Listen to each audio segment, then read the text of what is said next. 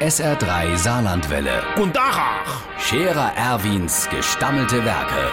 wo wir gerade beißen, pass mal auf. Erwin, grad einen Moment noch. Iverichens Irmsche, der versteht das nicht. Äh, der Leverschorsch aus dem Goldenen Adler mit seiner Kischelbahn.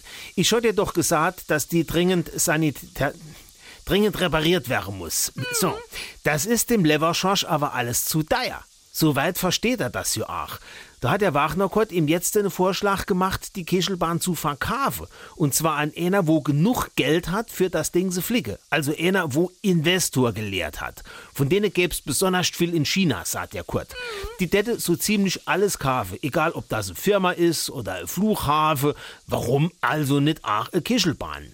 Da sagt der Leverschorsch, was dann ein Chines mit einer Kischelbahn im Goldenen Adler anfangen tät.